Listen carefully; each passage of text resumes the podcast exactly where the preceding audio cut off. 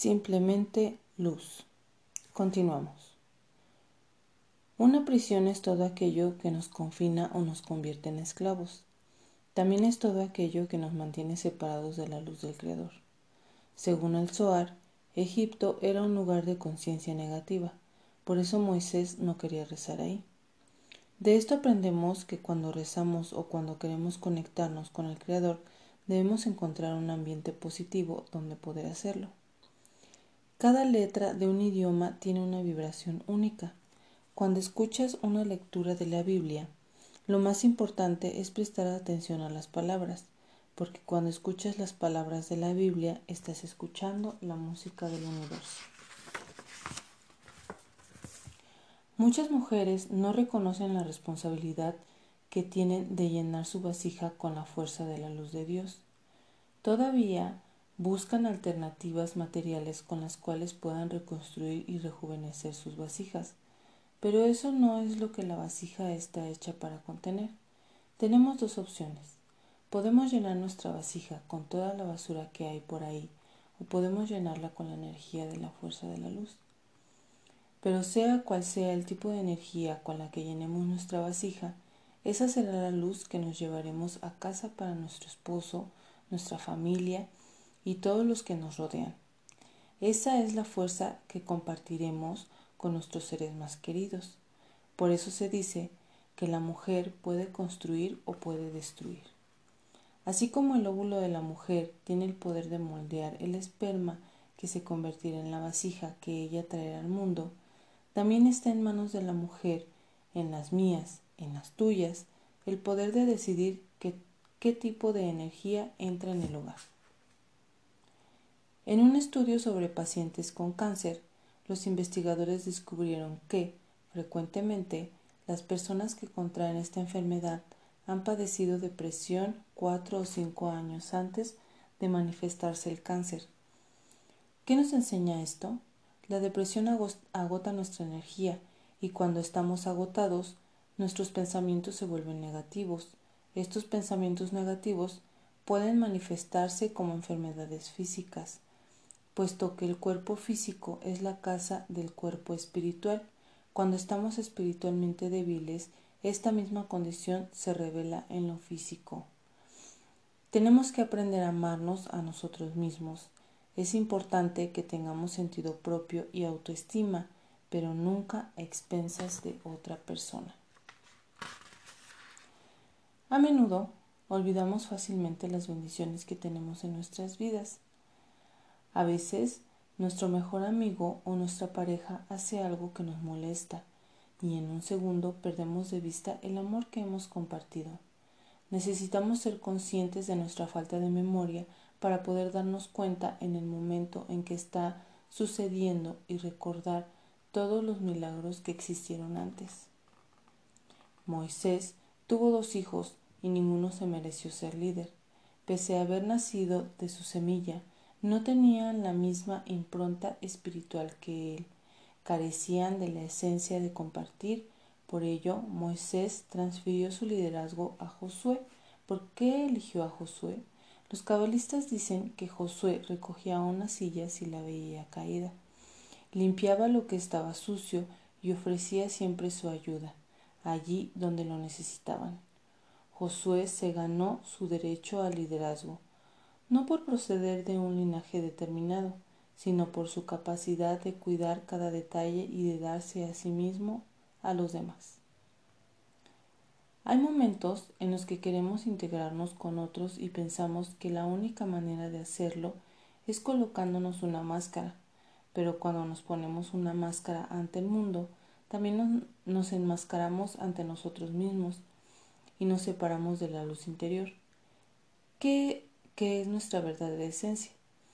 Viviendo de este modo es imposible alcanzar la plenitud. ¿Qué efecto tiene para alguien rico no querer compartir su riqueza con otros? Que se vuelve prisionero de su riqueza, acumula su dinero y no quiere gastar un centavo, pero en realidad está pagando, está pagando con su propia felicidad. De esta forma, cada día está entregando su felicidad a cambio de su riqueza. Si comprendiéramos que hay un sistema en todas las cosas que se manifiestan en nuestra vida y que todo está ahí para enseñarnos y llevarnos hacia el camino que completará nuestra corrección, entonces nunca deberíamos preocuparnos. Sabríamos que Dios nos puso dentro de este marco, en este cuerpo y en este entorno, a fin de que estemos en el mejor lugar para finalizar nuestra corrección. Las circunstancias en las que nos encontramos no fueron creadas para castigarnos, son una herramienta que nos ayuda a elevarnos a otro nivel de conciencia espiritual. Cuando verdaderamente entendamos esto, no sentiremos codicia, ira ni envidia, porque sabremos que siempre estamos exactamente donde necesitamos estar. Si analizas con detenimiento tus momentos más felices, puedes estar seguro de que había alguien a tu lado para disfrutarlos contigo. Para eso estamos aquí, para compartir nuestra alegría y nuestra luz con los demás. Si alguien roba, es seguro que volverá a robar. Esto es así porque la persona que roba vive en constante estado de necesidad. Pero la vida es un boomerang. La energía que transmitimos al interior siempre vuelve a nosotros. Quien constantemente roba energía a los demás, constantemente se siente robado. Los cabalistas se preguntan por qué la revelación tuvo lugar en el desierto y no en la ciudad. La razón es que el desierto, en el desierto no hay límites ni fronteras, no hay propiedad privada. En el desierto todos somos iguales, todo está abierto. Una persona puede ir en cualquier dirección sin que nadie la detenga. En otras palabras, el desierto representa la libertad absoluta. Por eso, muchas ideas evolucionadas solo se podrían haber concebido en el desierto, y por ello también mucha gente acudía al desierto a buscar inspiración. No debemos correr tras la negatividad. Si hay alguien en tu vida que es particularmente negativo, es mejor evitar a esa persona. Estar con una persona negativa o en un ambiente negativo drena tu energía, tu poder. Es mejor mantenerse alejado de esas personas y de esos lugares. Si reflexionas sobre ello, te darás cuenta de que rara vez acudimos a Dios cuando estamos contentos, cuando estamos encantados con la vida y todo nos va de maravilla. Más bien acudimos al Creador solo cuando tenemos problemas, porque ¿Por qué no habríamos de compartir con Dios la felicidad cuando es de Él que proviene toda nuestra dicha? La espiritualidad no, no solo existe en el templo donde rezamos, también existe solo en nuestras plegarias. Perdón, tampoco existe solo en nuestras plegarias. La espiritualidad es aprender a soltar a una persona desagradable, celosa, envidiosa y aprender a decir, este es su karma y eso es algo entre el Creador y él. El karma de otro no es nuestro problema. Si nos cargamos con ese karma ajeno, demoramos la eliminación del dolor y el sufrimiento de la comunidad humana. Y, por lo tanto, demoramos también el cumplimiento de nuestro propio destino. A veces encuentras la otra mitad de tu alma, pero no en el momento y el lugar adecuados de tu viaje. Puedes encontrarla de paso, brevemente, y luego tropezar con ella. Un par de años más tarde, nuevas circunstancias vuelven a juntarlos. Es importante que recuerdes que tal como te presentas ante el mundo es como serás recordado. Como todos sabemos, es imposible causar dos primeras impresiones, así que haz de tus palabras y haz que tus palabras y acciones cuenten cuando conoces a alguien. Puede que seas la persona que va a marcar la diferencia en su vida. Para estar completamente en sintonía con la longitud de onda de otra persona, Debemos dejar a un lado todos nuestros prejuicios. Lo que yo veo con mis ojos no es lo mismo que tú ves con los tuyos. Tú y yo tenemos dos perspectivas enteramente diferentes de lo que nos rodea. Solo cuando podemos dejar a un lado lo que pensamos, lo que somos y lo que sentimos, somos capaces de escuchar lo que verdaderamente nos está diciendo y alcanzar las profundidades de otro ser humano. Si, tal como afirma la Cábala, todos somos parte de la fuerza de Dios, entonces, ¿qué derecho tenemos de juzgar a otros? Y si todos estamos conectados y yo juzgo a otra persona, ¿no estaré al fin y al cabo juzgándome a mí mismo? Solo se necesita una pequeña vela para iluminar una habitación oscura. Cada vez que elegimos marcar la diferencia en la vida de alguien, tenemos el poder de ser esa pequeña luz. Ser esa llama no requiere un gran esfuerzo por nuestra parte. Se trata de la forma en que sonreímos, el, del modo en que decimos gracias o nos tomamos un minuto para ayudar a otro. Estas acciones aparentemente insignificantes pueden crear una gran, una gran diferencia. Esto es lo que significa ser esa llama única que comparte su luz con toda la habitación. A veces queremos que nuestros amigos experimenten lo mismo que nosotros en nuestro camino espiritual. Deseamos que se comprometan más, que se vuelvan más espirituales, pero ellos no siempre quieren escuchar lo que tenemos que decirles. ¿Qué puedo hacer? me preguntan a menudo. La respuesta se remonta a lo que una vez dijo Rab Ashlak. No hay coerción posible en la espiritualidad.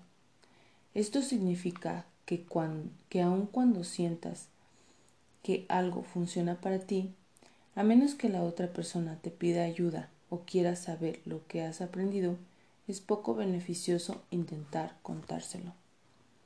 Esta misma filosofía es aplicable a todo en la vida. Estamos rodeados de gente que sufre emocional, espiritual y físicamente. A menudo nosotros conocemos las soluciones que podrían cambiar sus vidas. Sin embargo, ellos no están abiertos a la sabiduría que queremos ofrecerles. Con frecuencia se debe a que son almas muy jóvenes con una experiencia limitada en este mundo. Son almas que aún no han alcanzado el nivel espiritual requerido para asimilar la sabiduría que está a su disposición. Igual que los signos astrológicos, cada color tiene atributos positivos y negativos. Los colores también representan una parte de la personalidad del individuo. Y se puede decir mucho acerca de alguien por los colores que más le gusta utilizar. A las personas espirituales les suele gustar el color azul y el verde porque son colores que representan una disposición a crecer y aprender. El color rojo es más difícil. Significa que hay un lugar de su personalidad en el que se sienten estancados. Aquellos individuos que se conectan con el rojo son ardientes y les resulta difícil asimilar nuevas ideas. El blanco y el negro representan los lados opuestos de una misma moneda.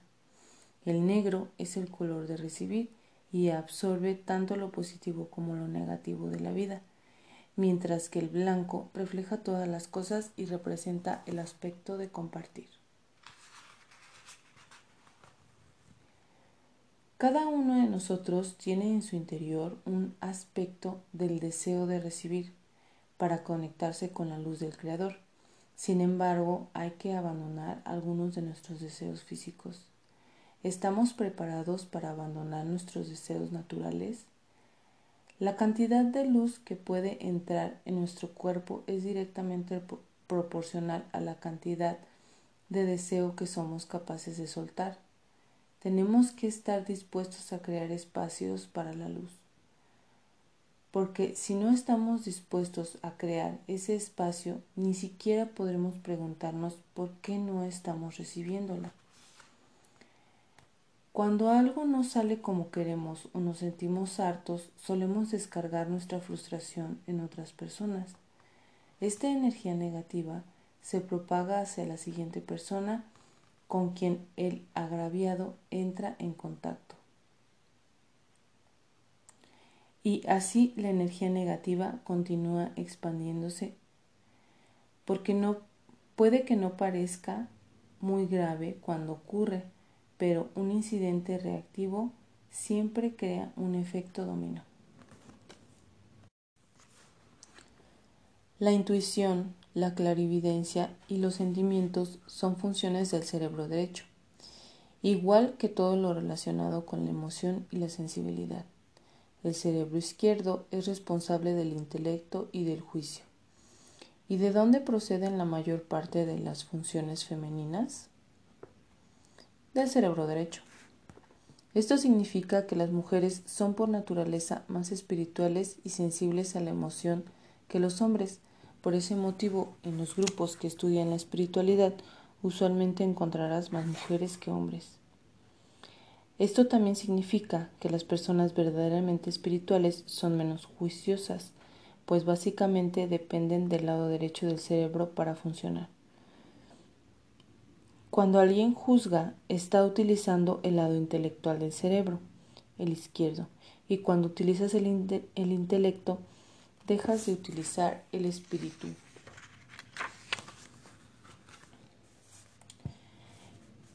En el relato bíblico del Éxodo se produce una solicitud de dinero para la construcción del tabernáculo, la morada de la fuerza de luz del Creador.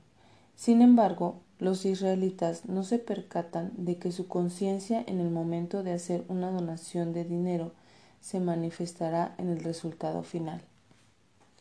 El Zohar se refiere a aquellos que dan con la conciencia correcta como todas las personas de corazón solidario. Si tu conciencia es la de un individuo tolerante, todas tus acciones en el mundo físico reflejarán esa tolerancia. De la misma forma, si haces tu donación con el corazón abierto, entonces la manifestación física de esa donación reflejará la esencia de compartir. Esto es lo que describe este relato físico, este relato bíblico la construcción del tabernáculo con el conocimiento de que su estructura se reflejará la conciencia con la cual fue construido. Cuando Dios dijo, quiero un lugar donde morar, no estaba refiriéndose al lugar material. Es absurdo pensar que Dios necesita una almohada donde apoyar su cabeza y descansar un poco. Él dice, Construyanme un tabernáculo para que pueda descansar entre ustedes, el pueblo. Nosotros somos el tabernáculo, por eso el Zohar afirma que puede existir un templo físico, real, para aquellos que tienen la capacidad de conectarse con la totalidad de la fuerza de la luz. Tal como nos dicen los escritos de Rab Ashlak, Puedes alimentar tu cuerpo, pero si no alimentas tu alma, estarás vacío. La razón por la cual nos vestimos de blanco en los días de conexión espiritual es para tener una mayor afinidad con la fuerza de la luz de Dios. Muchas otras culturas y doctrinas espirituales también utilizan el blanco. De esta forma, todos somos iguales. La suma de dinero en nuestras cuentas bancarias o donde compramos nuestra ropa se vuelve algo irrelevante. Todos somos iguales. Todos y cada uno de los días de nuestra vida tenemos la capacidad de llevar este sentimiento de unidad al resto del mundo. Cuando decidimos volvernos espirituales, tenemos que tomar del pasado aquello que es real y dejar atrás el resto. Es como darse una ducha y ponerse ropa limpia. Si uno busca acercarse a Dios, tiene que permitirse a sí mismo una limpieza antes de ponerse la nueva ropa espiritual. De modo que la próxima vez que experimentes un desafío, detente un momento y recuerda que Dios solo está intentando animarte a que tomes una ducha. La palabra hebrea para uno, ejad, tiene el valor numérico de 13, el mismo que tiene la palabra hebrea que significa amor y cuidado. Por tanto, para ser uno con los demás tenemos que amar y cuidar de ellos.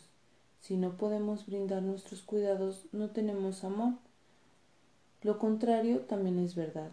Si no amamos, no podremos brindar nuestros cuidados. Cuidar de una persona es querer sentirse cerca de ella. Decimos, quiero que esta persona sea parte de mí, por lo tanto, debo tratar de relacionarme lo mejor posible con ella, en su idioma, en su nivel. Cuando procedemos con esta conciencia, demostramos cuánto cuidamos de ella. Cuidar es generar unión. Pero para lograr esta unificación debemos estar dispuestos a dejar de lado nuestro nivel de confort deseado para construir un puente entre la otra persona y nosotros. Si no podemos construir un puente para unir lo que nos separa, si no podemos olvidarnos un poco de nosotros mismos y ver las necesidades del otro, entonces no es amor lo que sentimos. Las mujeres son las encargadas de nutrir al mundo. Nuestro rol es formar los cimientos para la espiritualidad que entra en nuestro hogar, nuestro lugar de trabajo, nuestra vida. Es mi deseo que todas las mujeres encuentren su voz para que sus habilidades espirituales sean oídas más alto que nunca en todo el mundo. Cuando me preguntan, ¿cómo puedo educar a mis hijos para que sean todo lo que pueden llegar a ser, habitualmente respondo. Es tu forma de ser cuando crías a ese hijo lo que marcará la diferencia. Dicho de otra forma, los niños aprenden de nuestras acciones. Si hay ira y resentimiento, el niño aprende ira y resentimiento. Si hay amor y generosidad, el niño aprende a amar y a compartir.